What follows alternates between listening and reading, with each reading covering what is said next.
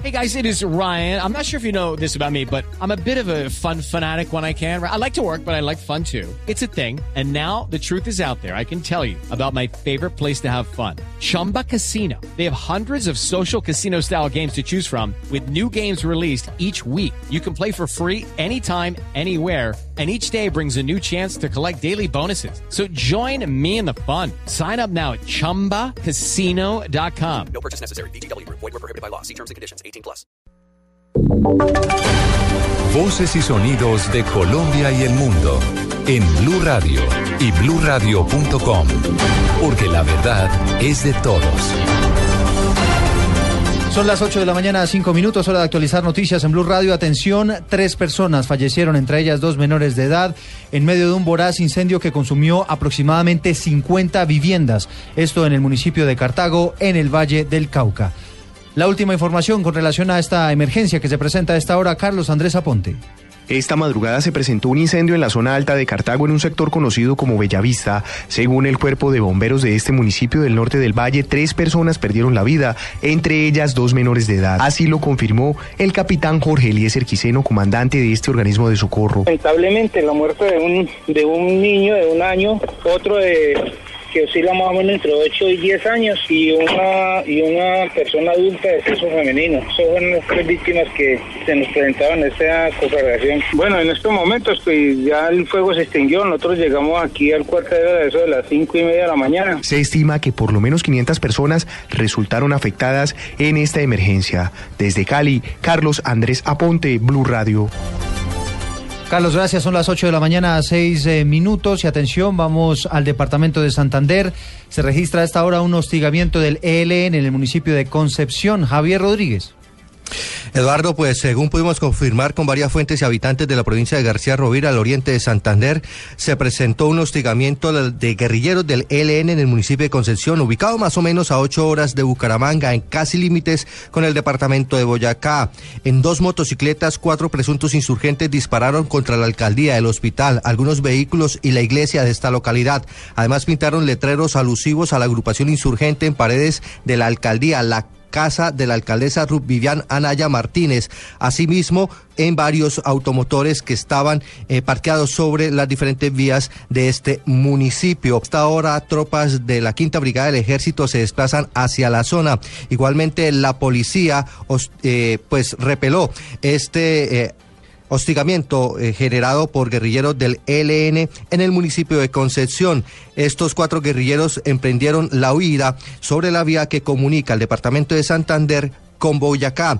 También hay reportes de que se tiene presencia de guerrilleros del ELN muy cerca al municipio de Cerrito, en esa misma provincia, la de García Rovira, donde esta mañana fue atacada el municipio de Concepción. Desde Bucaramanga, Javier Rodríguez, Blue Radio.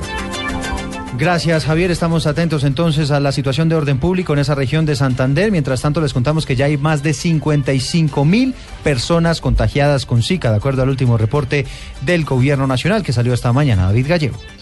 Eduardo, el Instituto Nacional de Salud anunció en su último boletín epidemiológico que hasta la semana 10 del año 2016 la cifra de contagiados con el virus del Zika aumentó en la última semana 4.251 casos nuevos. Eso quiere decir que en el país a la fecha se han notificado en total 55.724 casos en enfermedades por virus del Zika en todo el territorio nacional. Norte de Santander sigue siendo el departamento más afectado, seguido por el departamento del Valle y Huila, Cundinamarca. En el centro del país se aleja de los departamentos con más casos. De igual manera, se han notificado más de 10.000 mujeres en estado de embarazos contagiadas con la epidemia, que son cerca de 10.319. El Ministerio de Salud estudia 12 casos por posible microcefalia a raíz del virus del Zika. Ya fueron descartados 13 casos y se tiene en seguimiento 327 por el síndrome de Guillain-Barré. Con estos datos del instituto toma más fuerza lo dicho por el ministro de Salud Alejandro Gaviria, que dijo que no se tendrán los 600.000 casos proyectados, que serán cerca de 300 por el margen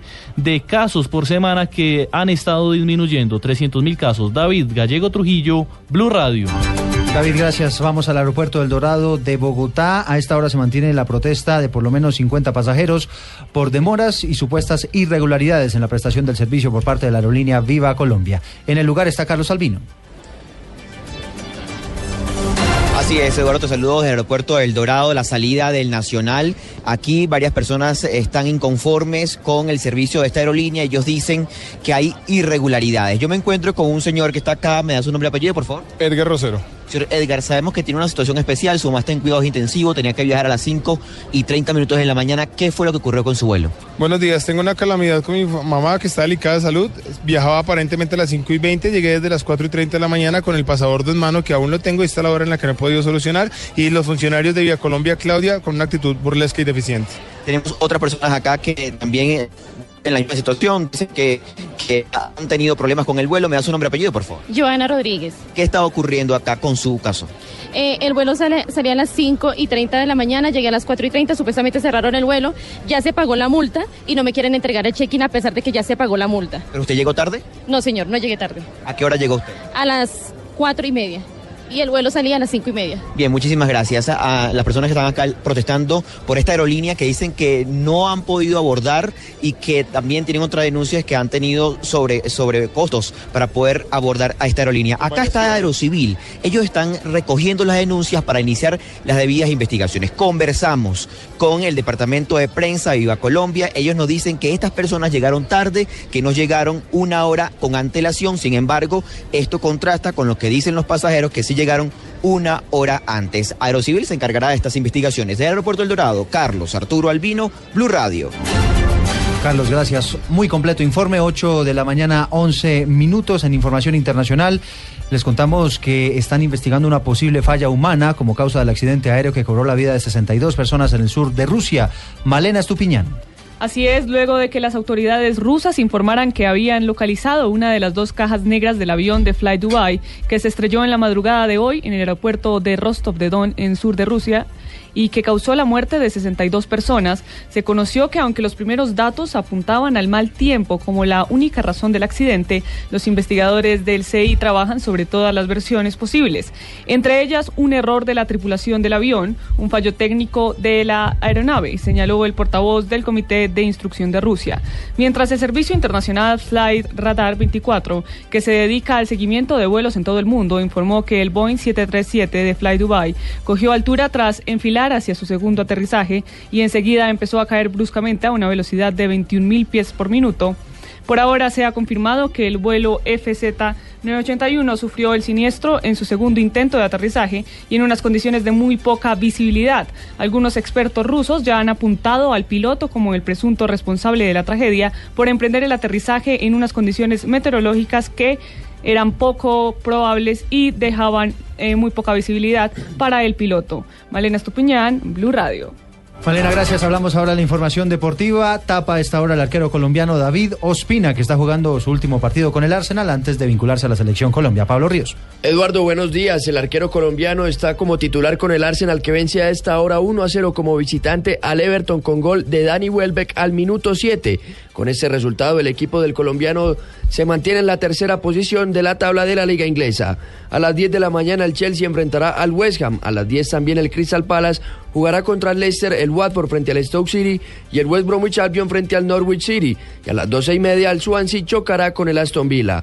Por otro lado, en noticias de la Fórmula 1 se corrió la pole position del Gran Premio de Australia, que es la carrera inaugural de la temporada, y dejó a Lewis Hamilton como ganador de la pole. En el segundo lugar quedó Nico Rosberg también de Mercedes, y en la tercera posición partirá el alemán de Ferrari, Sebastián Vettel.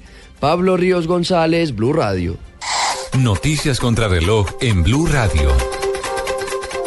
8 o 13 minutos, noticia en desarrollo. Las autoridades en Antigua y Barbuda descartaron una alerta de tsunami tras el sismo de magnitud 6 de 6 grados que sacudió la isla en el Caribe, eh, en la zona Caribe.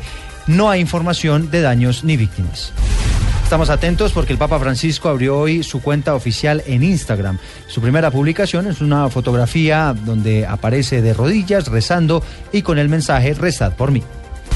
Y la cifra que es noticia hasta ahora tiene que ver con la que está entregando el Instituto Nacional de Salud. Este año en el país han notificado 1.104 intentos de suicidio en todo el territorio colombiano. Las regiones con más casos son Antioquia, Tolima y Valle.